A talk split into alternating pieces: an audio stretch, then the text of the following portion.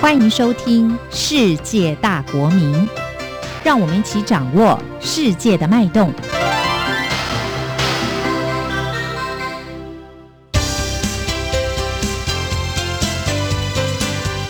公民新世界。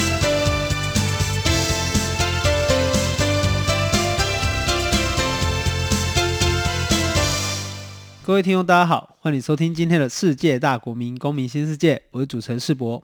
从臣民、国民到公民，公民新世界，希望透过对话讨论，带入新世代与新世纪的视野。首先，我们来请今天的来宾静轩来跟大家打个招呼。大家好，我又来，我又来了。哦，静轩，其实我们今天题目蛮特殊的，就是我们想要谈谈台湾在上个世纪曾经持续接近四十年的白色恐怖。好，那我们题目叫做“禁忌的触碰”。来自东南亚的白色恐怖受难者，其实这个题目是很有趣的，因为过去我们会发现，在历史的挖掘当中，一定会有一些东西被凸显出来，可是也会有一些东西被遮蔽，或者被延后，被很晚才发现。但是近年来，透过档案的开放呢，其实历史的理解跟诠释，白色恐怖其实不再是一个连提都不能提的禁忌哦。但是同样的，伴随着这个转型正义的步伐，其实也。偶尔或经常被扭曲成为一种族群的偏见，或者是政治的斗争。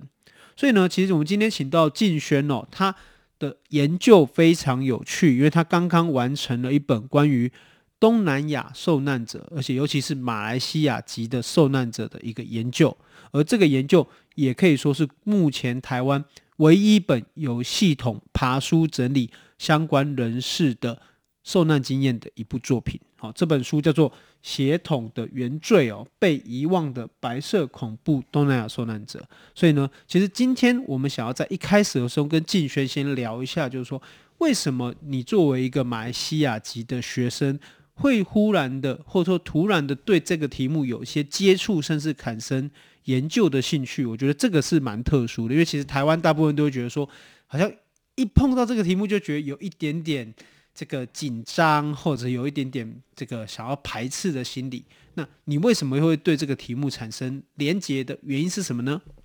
我觉得 A 为五个字：缘分跟使命感。那我就觉得说，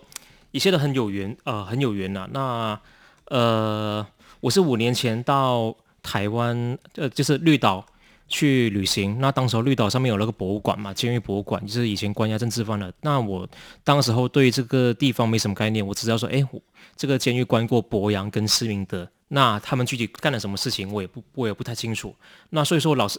呃，所以老实说，我觉得我个人是蛮惭愧的，因为呃，今年是我在台湾的第快要第十年，那我是五年前才知道这个接触白色恐怖这一块，也就是说我在台湾的第一个五年。包括大学毕业，那研究所一年级的时候呢，对于台湾的转型正义啊、白色恐怖历史都不太了解的，就感觉就是一个一般的大学生，就是嘻嘻哈哈过了四年。那当时候我就觉得，哎，怎么会有？因为在在捷运博博物馆里面一个布告板写着。步入白色恐怖的马来西亚侨生，那我才注意到说，哎，原原来三个马来西亚侨生学长被关了，就是蔡胜天、陈水祥跟陈清生。那后来我在 Google 去查，原来陈清生跟陈水祥跟我都是同乡，我们都是来自马来西亚怡保。那至于为什么我会讲继续继续做的的的使命感在哪里？我是觉得说。呃，后来申哥也告诉陈金生前辈也告诉我嘛，他是在两千零九年就开始说出来说他的故事。那在两千零五年到二零一五年之间，这这么久了，哎，居然没有人去写过他，呃，写过被遗忘的那些东南亚的侨生的白色恐怖受难者呢？没有人去写过。那我可能觉得是因为，呃，我不是历史学者，但是我我粗略的判断，可能是因为研究台湾史的不了解东南亚史，那研究东南亚史的也不太也不太了解。白色恐怖的历史，那呃，我在我做研究当中也发现说，哎，的确，过去有的学者他们也的确知道陈金生啊，还有其他几个外籍受难者的故事，可是他们还没去，还没有去进行整理跟研究。那所以当时我觉得说，如果我再不去做的话，那不是是不是可能没有人去做了？因为他们年纪也大了，而且非常凑巧的，那我在台湾的大学，可能第三还是第四年、第五年的时候，就有一些身份从。一些身份认同的冲击吧，包括说当时候马来西亚呃快要就是当时马来西亚公民运动崛起呃兴起，然后呃以前马来西亚的国会执政党是已经执政了呃一甲子的，那他们长期呃保有那国会优势，然后后来反对党他们呃就崛起了，那开始讨论身份认同的问题，然后加上当时候台湾也有发生那个太阳花运动，诶，就可以看让我跟思考到说，诶，我们不是侨生啊，我们不是华侨啊，那就当时候就开始对呃华人的移民的历史，还有两岸的侨务政策有所研究，这个有有兴趣的。那当时候呃我的研究所的硕士论文研究呢是研究。呃，中共对于马来西亚华人的侨务政策的发展，对，那所以当时我就看到陈清生前辈他们的事情的时候，我当时我觉得奇怪，他们当年被抓，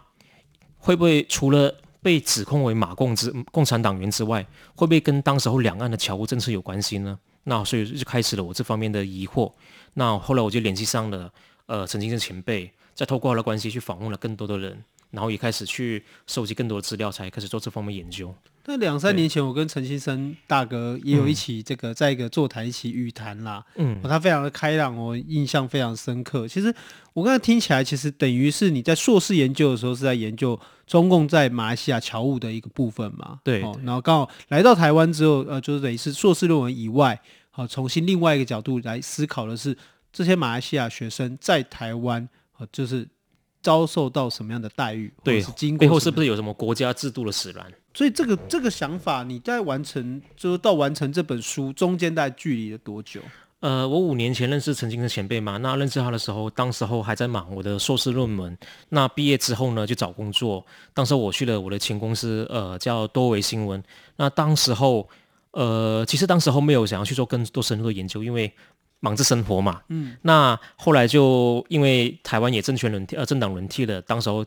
新来深政策转型正义的也被提出来了。那当时候我在报题目的时候，我就跟老板，呃，就跟总编老板说，呃，诶，我觉得我可以写一个评论，就评论说，台湾的转型正义不能只谈把视角放在本省人、外省人或蓝绿，应该也也不要忘了过去也有被忽略的外国人，尤其是所谓的东南亚华侨。那当时候我的老板就前老板就跟我说。诶，那你这个发展不错啊，那你应该把它写成专题报道。那后来我就开始做专题报道了，访问呃几位政治受难者，然后去跑国史馆、跑档案局去拿资料。那我一我这样一做才发现，诶，这史料也太多了，消化完全消化不完。那我觉得说这些史料再写成写出来的话，其实应该是一本博士论文或或写一本书的等级的。那专题报道是不够的。那当然我后来。还是有截稿压力嘛？还是写了专题报道？那写完之后呢，我就陆陆续续趁工作以外的时间去收集资料啊，然后去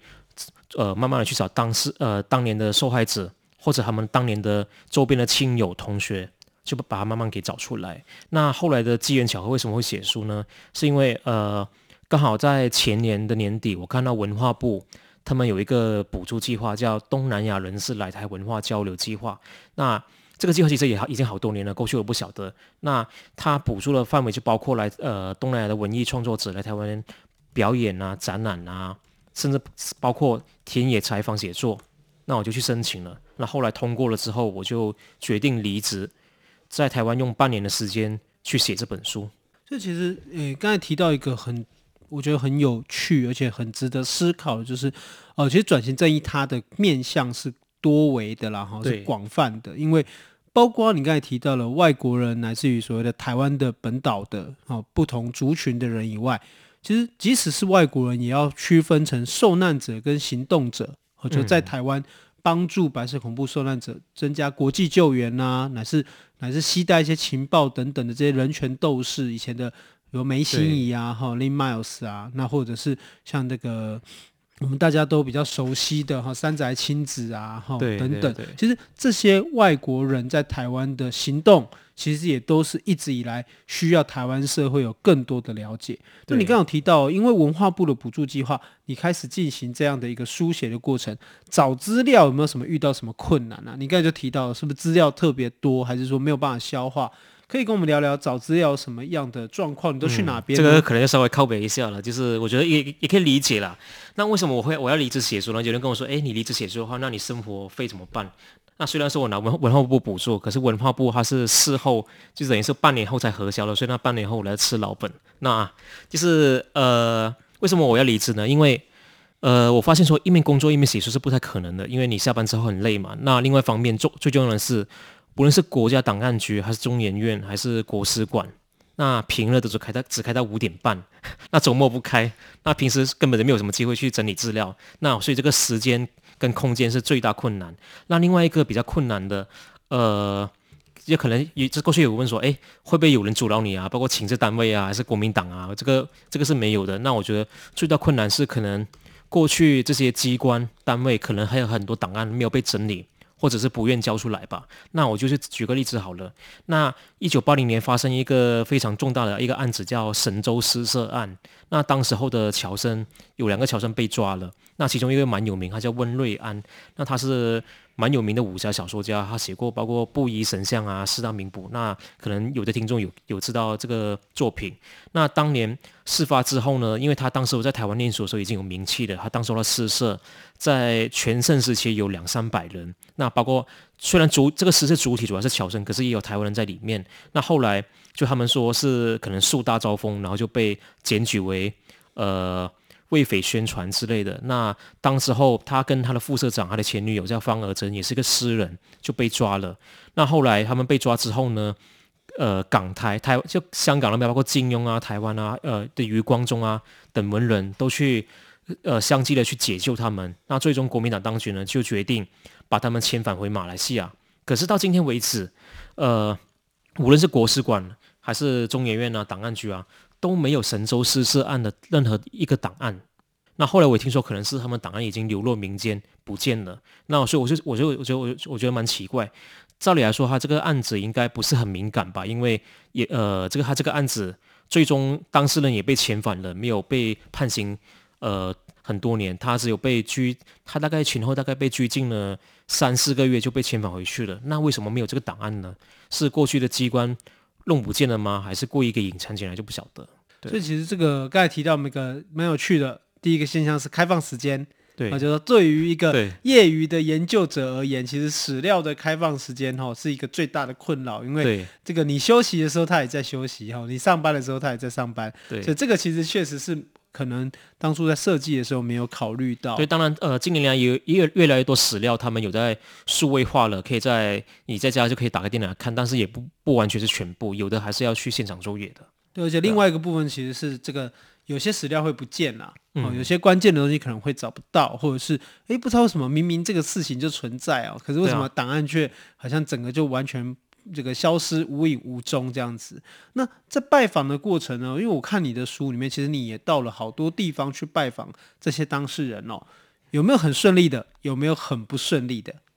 嗯，有顺利的，也有不顺利的。那我觉得顺利的，可以，我觉得应该说我，我就把我粗大概粗略的把他们分为两个群体。第一类群体是当年有的确被判刑坐牢过的政治受难者，那他们基本上都。愿意受访，然后我可能觉得，我觉得可能是因为他们的确的是受了很多冤枉，那受了很多委屈，他们也失去了十多年的青春，他们也很想把他们的故事给说给后世知道。所以说，像我方当年被抓的陈清，呃，这陈水祥，他人已经在曼谷了，那我去曼谷访问他，他也呃欣然接受我口述历史访问，可能也是因为他是在陈清生的引荐之下，他才愿意受访吧。那另外一位是当年第一位被抓的马来西亚侨生叫陈团宝，他定居在，他已经在。呃，新加坡定居，对，那其他比较不愿意受访的，都反而是当年被遣返回马来西亚的，他们可能当年只不过是在台湾读了一些左派的书，或收听了来自对岸的广播，就所谓的匪波，就犯了这些思想罪，就被遣返回去了。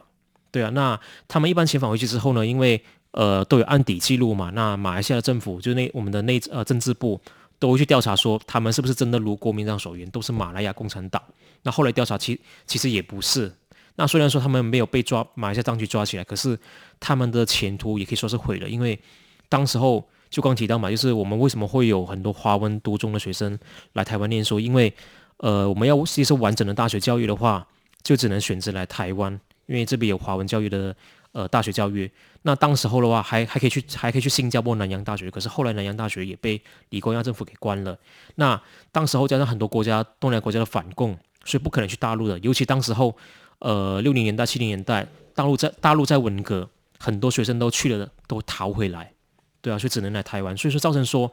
左派的学生，他就是在马来西亚的左派的学生，他无法选择，他只能来台湾念书。所以说，呃，我是觉得。呃蛮可蛮有点不胜唏嘘，也就也觉也是觉得蛮可悲的，因为无论是国民党还是侨委会，他们过去都把侨生教育塑造得很成功，说哦我们这个是很成功的反共教育啊，为他们当地培养了很多人才。那照理来说，如果你真的是要为了反攻的话，那这些左派的学生到了台湾，你不是应该把他们虽然说难听点就是洗脑，你要把他们呃塑造成引导为支持三民主义的三民主义者吗？可是你的做法却是鸵鸟心态，只要发现的是左派的，就把他送回去，送回去，那就说哎，我们的教育很成功了，这个是蛮鸵鸟心态的。是对啊，我们等一下哈会请静轩来继续跟我们分享一下，就是说关于这一本。东南亚，尤其是马来西亚籍的白色恐怖受难者的故事哦。我们休息一下，马上回来。无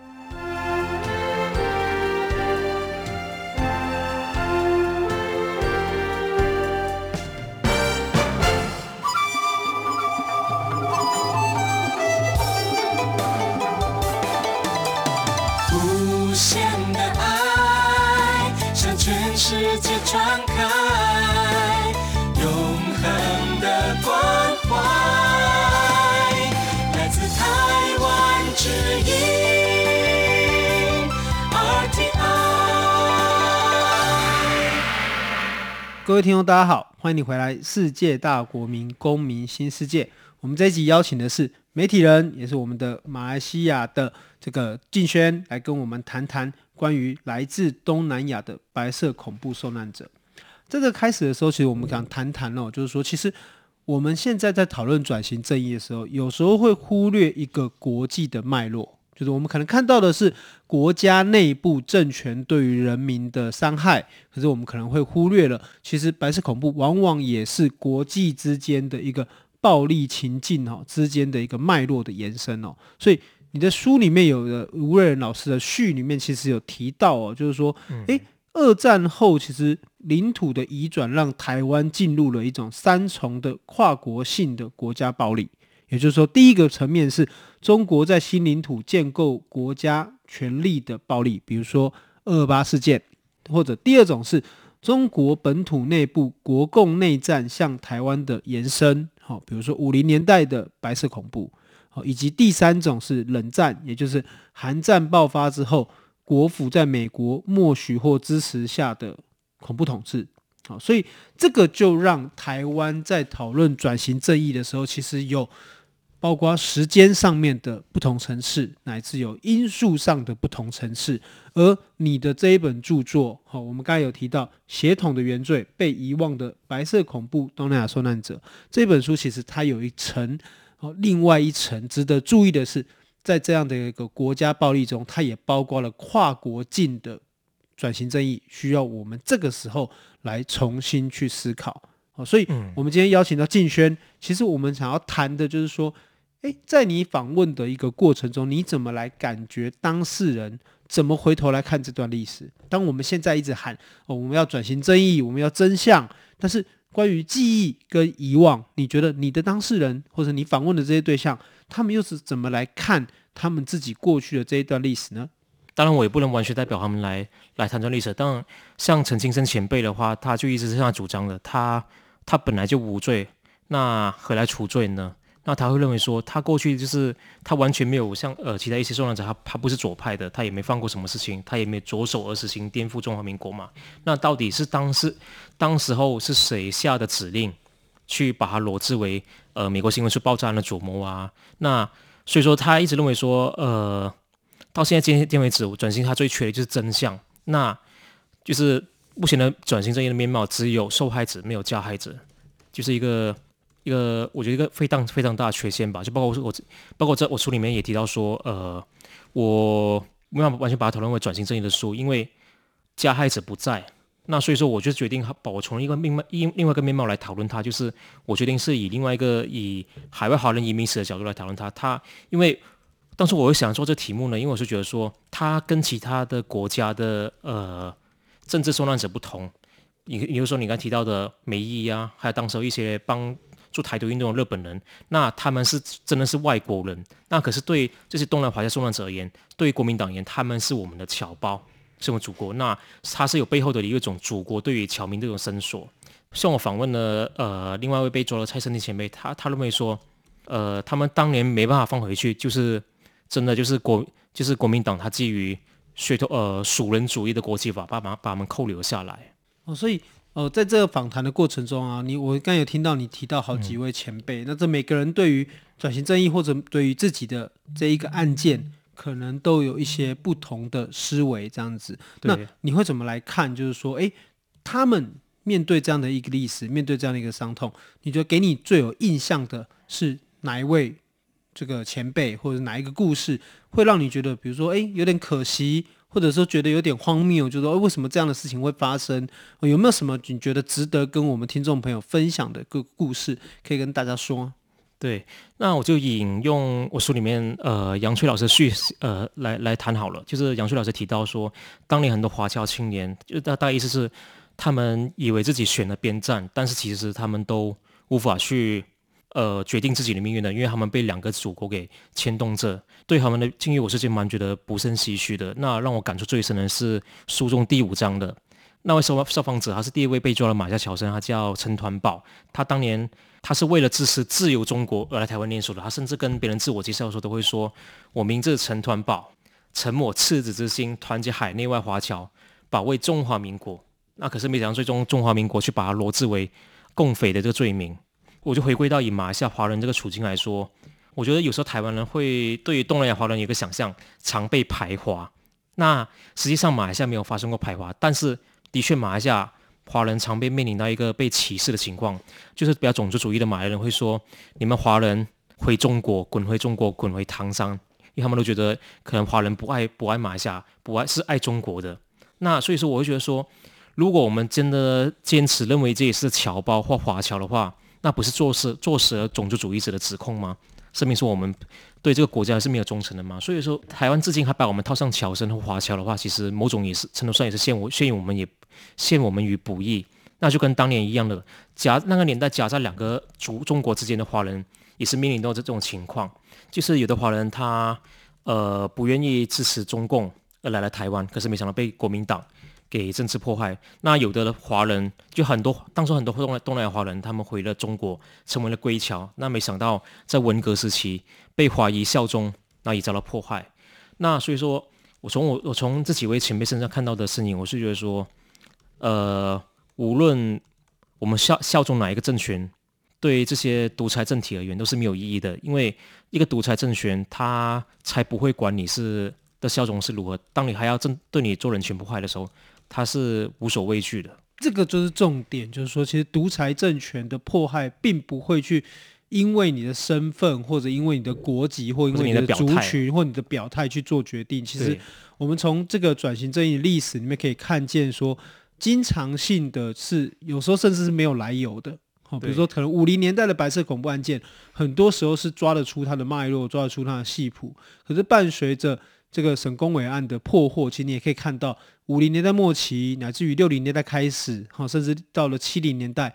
开始的匪谍案就有一点点光怪陆离啊，有一点你就就不知道为什么这个人就因为这样子，好像就有一个案件，或者是说就是被逮捕，但是逮捕之后你也可能找不到理由或找不到原因。对，我记得有的学者也说过，其实白色恐怖案过去大家以为的是本省人受害比较多，其实反而外省人受害的更多。对，所以所以说对一个独裁政权而言，他不会在乎你是本省还是外省，只要是不不符合我意的或底下的党国的鹰犬，他可能为了奖金各种理由。都会把你破坏了，我就说，更何况你本身身上就流着中国人的血，被是被为党国视为华侨的侨民，那要破坏你的时候，更加就不会去在乎你是拿什么护照了。但是我看你的书里面有提到说，有些侨民或者有些侨生被逮捕以后，其实也跟那时候的国际局势会有关联。对对对，那刚提到嘛，就是有两个群体。呃，对，我刚才再补充一下，就是当年被遣返回去的侨生，我觉得他们可能是基于说回去之后没有念完大学，可能生活比较潦倒落魄，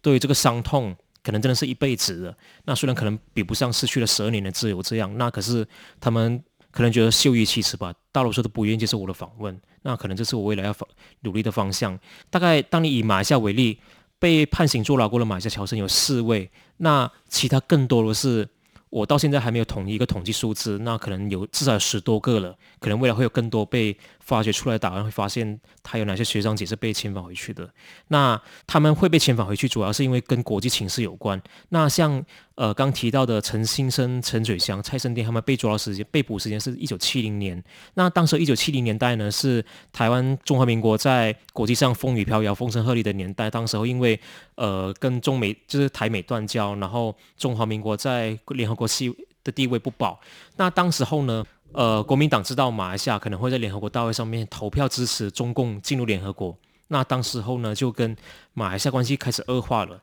那所以说，在一九七零年以前被抓到的马来西亚学生，他们大多数被遣返了，因为当时候呢，呃，马来西亚政府还一开始我们的首相国父他是反共的，就跟中中华民国建立了领事关系。那当时候呢，蒋介石为了不影不影响跟马来西亚的外交关系呢，就决定说那些被因为左派听诽谤而被抓的马来西亚侨生，就把他们送回去了。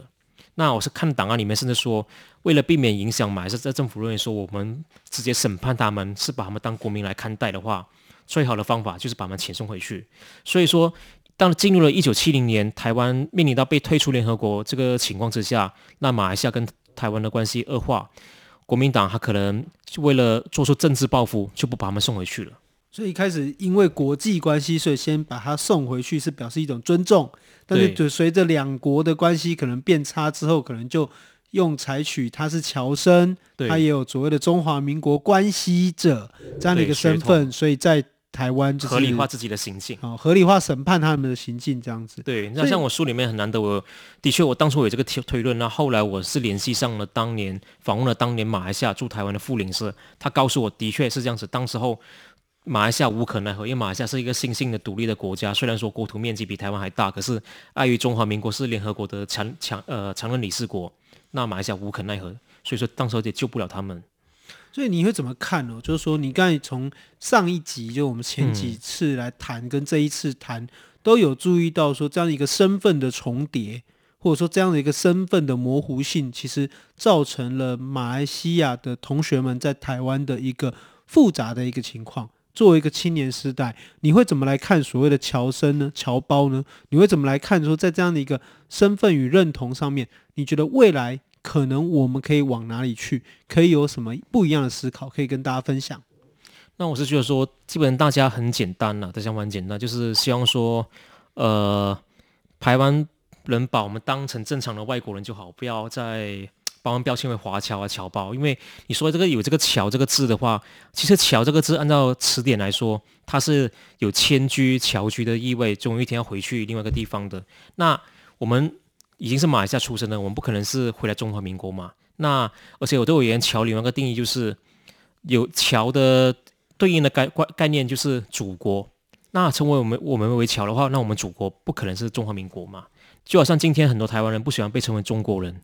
那同样的，要你要希望大家尊重台湾人身份认同的话，那台湾是否也应该尊重大家？其实我们都不是华侨侨胞呢，当成正常的以人为本一个角度出发去做朋友就好呢。或者我们举例就说，也许大家不喜欢称内地啦，嗯，哦，因为内地这个可能也有一些历史脉络，就是说过去我们会称为这个殖民地的这个宗主国的领地会叫内地嘛，对，哦，所以日本那时候是内地，台湾是本岛，嗯，哦，所以台湾人现在对于所谓的称。这个中国大陆有人会说是中国是内地，内地其实对这个就有点感冒，因为说有一个宗主国跟臣属地的这样的一个关联性。对，所以你也是认为是说侨胞或者侨民这个字，其实也许在未来的现代社会里面，这种以血缘啊、血亲啊，哈这种